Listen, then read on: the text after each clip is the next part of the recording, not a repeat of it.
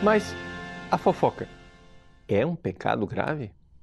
Veja, no dia 16 de fevereiro de 2014, o Papa Francisco fez um ângelus a respeito da fofoca, de chiacchiere em italiano.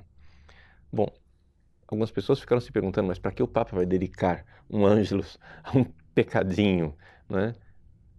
Na realidade, se nós formos olhar objetivamente, a fofoca não é um pecadinho, mas é um pecado realmente grave, que pode até admitir parvidade de matéria, ou seja, pode ser que a matéria torne a coisa menos grave, mas em si é realmente um pecado grave. Vamos é, tentar esclarecer isto. Bom, em primeiro lugar, o que é a fofoca? A fofoca, tecnicamente falando, são dois pecados. É aquele pecado da maledicência, que é o pecado ao qual o Papa se referiu, que trata-se de revelar o pecado da outra pessoa, o defeito da outra pessoa, para ferir a sua fama.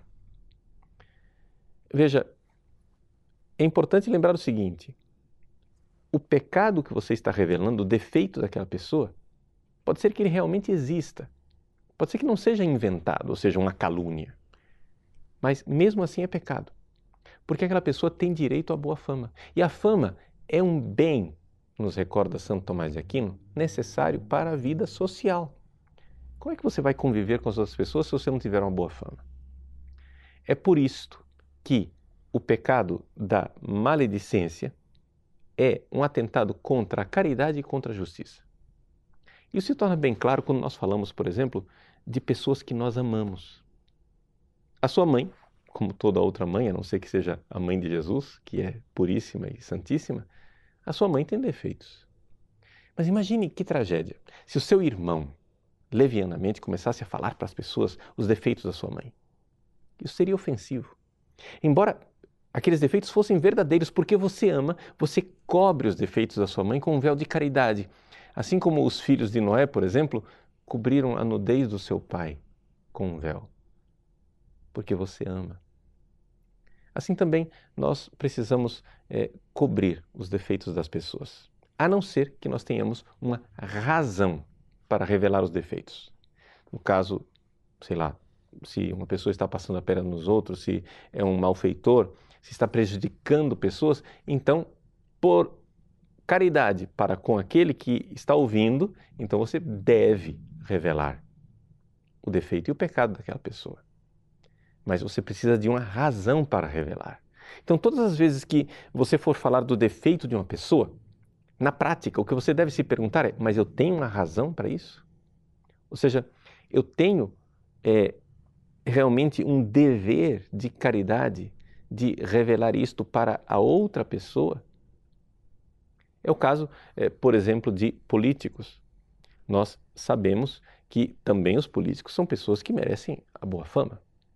E mesmo que eles tenham pecados pessoais, esses pecados pessoais não precisam ser levados a público.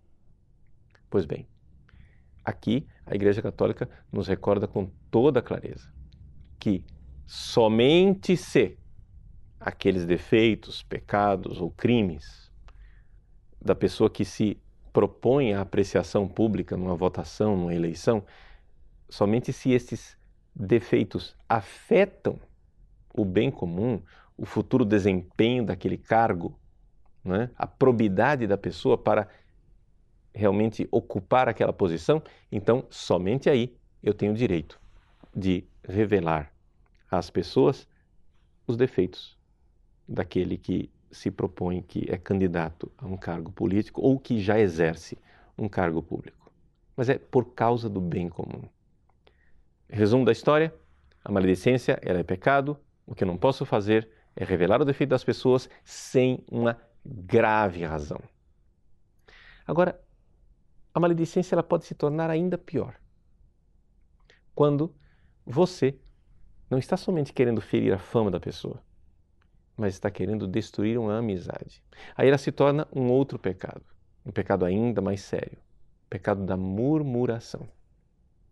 E é bonito a gente ver é, Santo Tomás de Aquino na segunda sessão da segunda parte da Suma Teológica, falando dos pecados, os vários pecados da língua, que vão da, da questão 72 até a 76, dedicar a questão 74 a, murmur, 74 a murmuração e dizer que a murmuração ela é tremenda. É um dos pecados mais sérios. Por quê? Porque a amizade é muito mais valiosa do que a fama. Então você tem lá João, que é amigo de Antônio, e você quer destruir aquela amizade. Então você vai e revela para o João todos os pecados que o Antônio eh, cometeu, para que o João fique ferido e destrua a amizade. Isto é pecado.